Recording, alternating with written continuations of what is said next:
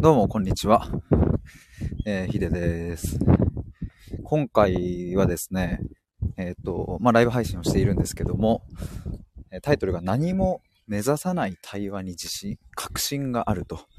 いうテーマで、ライブ配信をしたいと思います。今ちょっと外を歩いていてというか、あの、最近入会したですね、えっ、ー、と、チョコザップっていう、えっ、と、ライザップの、がやっている、なんかこうちょこっと、みたいな、あの、月額3000円でマシンが使えるみたいなところのジムにちょっと今行っております。そこまでの道のりでちょっと話そうかなと思ったんですけれども、あの、今回のこのテーマはですね、えっ、ー、と、どこから生まれたかというと、このライブ配信をする直前にですね、えっ、ー、と、ちょ友達とズームを、はい、していて、で、そこで、これが出てきたんですよ。で、ちょっともう世紀の大発見レベルで僕的にはですね、結構おったまげぶったが、ぶったまげの結構感動をしているんですけれども、あの、まあ、どんな話をしたかっていうのをちょっと話した方が早そうですね。そのまあ今日話ズームで話した友達は過去にですね、今年入ってからかな、あの、対話をさせてもらって、で、まあ、いろいろこう、お悩みだったりとかを聞いてですね。で、まあ、結果、その人は、その友達はですね、あの、良かったっていうふうに思ってくれて、まあ、しかも、まあ、結構感動してくれてたんですね。で、僕としてもすごい嬉しかったし、えー、っと、良かったなと思うんですけれども、今日その人からですね、えー、っと、当時、その話した時、ヒデはどうなってほしいって思ってたのっていうのを聞かれたんですよ。その、その人に対してね。っていう、なんかど、どんな気持ちでやってたのっていうことを聞かれて、で、僕はですね、うーん、そう言われるとなんだろうなっていうのを考えながら、まあ、あの、なんとかひねり出したのが、まあ、その、あの、人、その友達が友達らしく入れるように、なったらいいなっていう、そういう思いで対話してたかなとかって言ったんですけれども、なんかね、しっくりこなくて、その言葉が。ひねり出したっていうふうに今表現しましたけど、なんかひねり出して、それっぽいことをちょっと言ってみたんですけれど、なんかしっくりこなくて、で、ちょっと話が進んだ後に、ごめん、やっぱり違うかもみたいな。その時、まあ、本音を言えば、どうなってほしいは何も思ってなかったっていうのを正直に言ったんですよ。これが僕の本音だったんですよ。で、そこから話が弾みですね、えー、結局この何も目指さないっていう、この対話にこそ僕は確信を持っているっていうことが明らかになった。これはでかい。っていう今日の話です。興奮しちゃうな。あの、ここ最近この11月に入ってからですね、僕は、まあ、自分の理念を考えたいみたいなことだったり、昨日もですね、たまたま、えー、夜中に、えっ、ー、と、サトシさんと急遽コラボして、そこでも話したんですけども、僕は一体何を目指していて、どこに向かいたくて、で、一体どんな人に何を届けたいのかみたいなことを言葉にしなきゃっていう、言葉にしたいって、ずっとこの11月に入って模索してきたんですよ。で、まあ、肩書きみたいなところも、今全然ね、もともと心と言葉の探求屋ですみたいなことを言っていたんですけれども、一旦そういうのももう全部、えー、いい意味でぶち壊してですね、一から作ろうと思って、11月中はそういう感じで、いろいろああでもない、こうでもないを試してみて、でもやっぱりこうね、どう、どう表現したらいいかな、みたいなことを、いろいろこう迷いながら考えながら、で、つい最近ここ2日ぐらいで、えー、言葉と共に生きるみたいなのが僕のトップのメッセージに来るのかなとかっていうことをリスナーさんきっかけで分かったりとか、まあ、してきたんですけれども結局ねじゃあその僕がやりたい、まあ、今やりたいその対話っていうものをちゃんとサービスとして届けるっていうのって結局でもそれってそのメリット何なのっていう話すメリット何とかどんな人、やっぱ何を届けてんのかみたいな、まあそういうところをめちゃめちゃ頑張って答えを出そうとしていたんですけれども、でもね、なんかね、なんかやっぱずっとしっくりこなかったんですけれども、それがついにね、ちょっと見えてきた感があって。あ、タジマスターさん、こんにちは。なんかあの、今、ちょっといろいろ興奮しながら話してるんですけど、僕が今までやってきた対話、だし、これからもそうしていきたい対話、皆さんに届けたい対話とか、そういうものって、あと、こんにちは、絵文字がおもろいっすね、それが分かったんすよ。これじゃんっていう。世紀の大発見じゃんってなって。それがこの何も目指さない対話っていう。まあ、それってどういうことっていう話なんですけども。まあ、さっきちょっとね、ちらっと言ったんですが、まあ今日ズームで友達と話していたときに、いや、マジすげえす、分かったすげえって、本当に。そう、ズームで話してるときにですね、あの、じゃあ、コーチングとかカウンセリングとかと違う、違いって、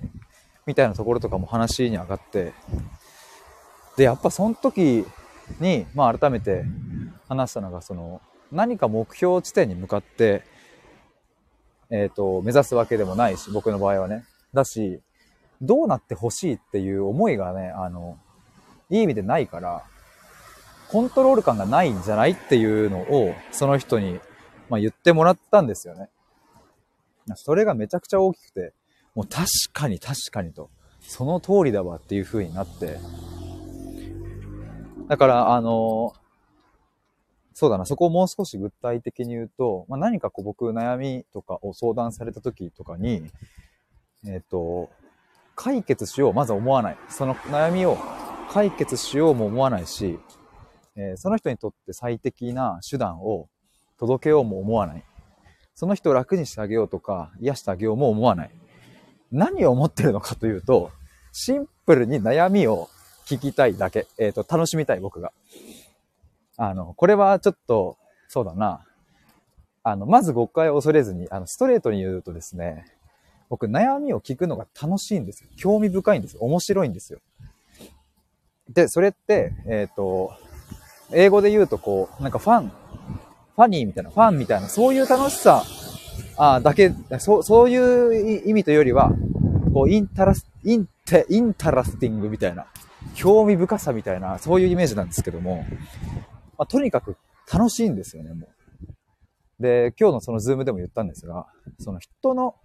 話を聞く、聞いて、僕が問いを投げて、え一緒に、うんと、その、根っこってどこだっけみたいなのをやってる作業って、対話って、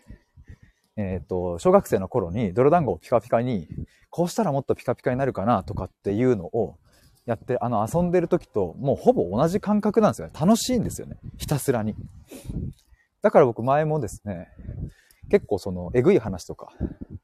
人の命に関わるような話だったりとかを、割と大学生の頃から、後輩からそういう話をね、打ち明けられてみたいな感じで聞いていたんですけど、僕からするとですね、それもね、面白いんですよ。楽しいんですよね。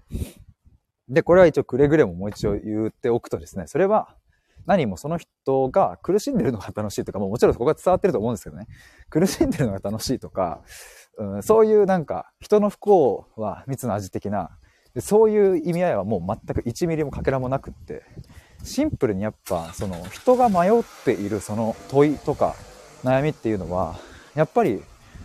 あの、ちょっとまあ難しく言うと実存的な問い根源的な問いみたいなもので、僕自身も僕を理解するのにすごく必要だったりとか、やっぱここ考えてるのがね、純粋に楽しいんですよね。子供がブランコで遊ぶのに別に理由はないし、子供が、小学生がさ、帰り道、下校中にさ、なんか一人で歩いてる男の子が急に走り出したりして、で、なんか急に柵をのじ、よじ登ったりするじゃないですか、なんか。で、別にそこに何か目的とかないし、でもなんか本当に純粋に楽しんでるっていう感覚なんですよね。だからなんか、そういう意味で僕は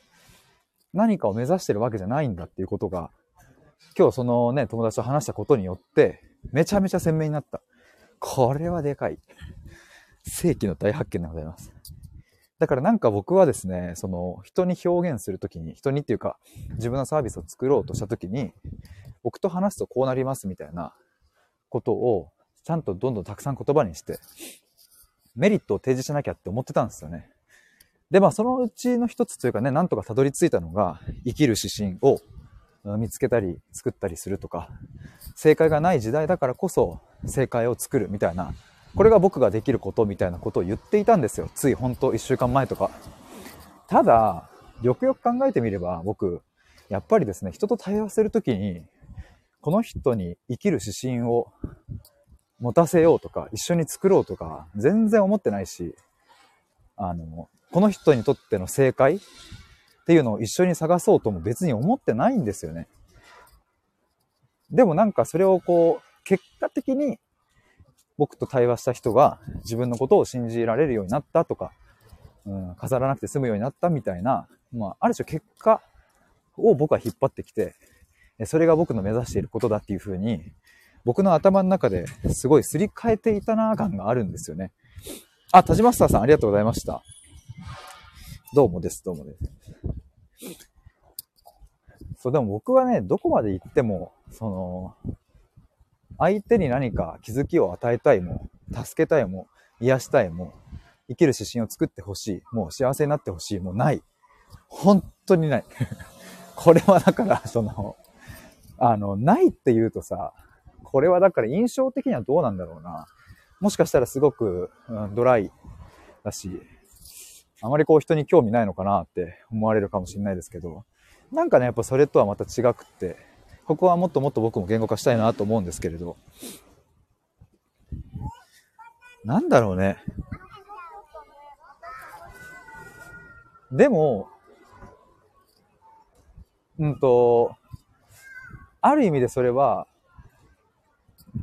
ある意味でというか、でも僕がやっぱ確信していることは、それがその人のためになるっていうことを確信しているから、だからここまで言い切っているんだと思いますね。だからその、あなたにこうなってほしいとか、まあついね、2日前とかまでの自分だったら、生きる指針を作りたい、その人のとかっていうのって、まあ結局どこまで行っても僕の見方でしかないんですよね。生きる指針とか、うん、もうちょっと、なんだろうな、わかりやすく言えば、なぜ自分はここに生きているのかっていう生きる意味みたいなものって、別に僕は必要だけど、別にそれを必要としてない人もいるし、とすると、別に僕が生きる指針を一緒に作る、作りたいっていうのは、もうそれは、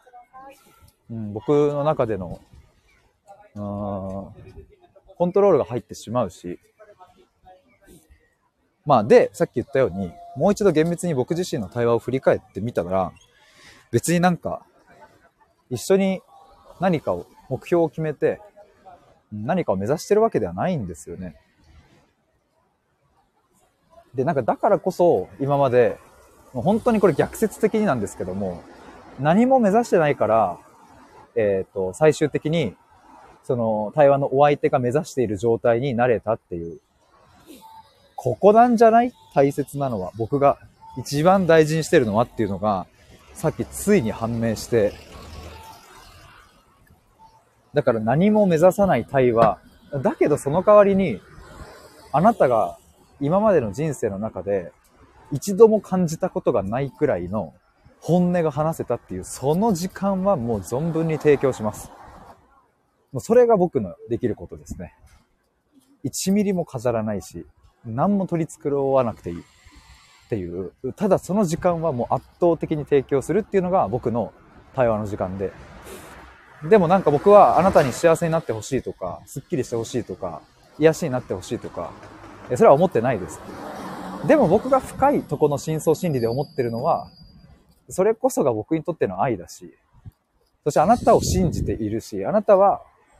うん、ちゃんと本音を自分で感じられたら、もう大丈夫。あの、そこから自分で歩めるからっていうこと。あなたの中にある自分をこう、自分の力をこうなんかうわって盛り上げられるようなエネルギーをちゃんと持ってるから、僕はそれを信じてるから、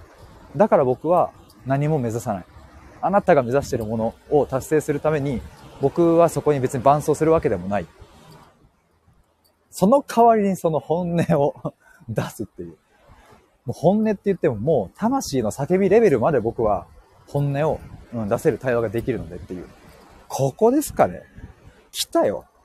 これじゃん。今もうめちゃくちゃ熱がこもるよ。もう本当に。こんな熱を込めて話していたらもう、ジム、チョコザップについてしまったよ。このまんまもう話していたいところですが、ちょっとまた帰り道にもうこの熱量をちょっと、ちょっともう一回、もう一回ちょっと出したいと思います。ということで、えー、最後まで聞いてくださった方、皆さんありがとうございました。後ほどまた、あの、話したいと思います。では以上です。ありがとうございました。